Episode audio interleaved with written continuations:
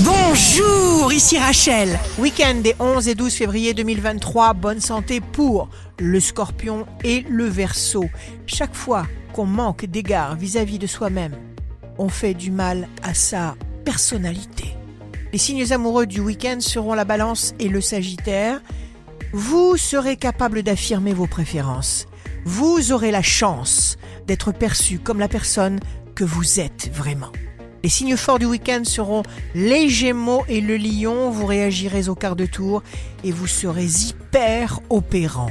Ici Rachel. Rendez-vous demain dès 6h dans Scoop Matin sur Radio Scoop pour notre horoscope. On se quitte avec le Love Astro de ce soir vendredi 10 février avec le cancer.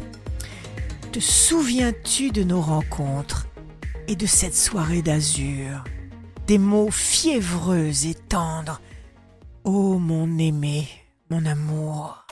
La tendance astro de Rachel sur radioscope.com et application mobile Radioscope.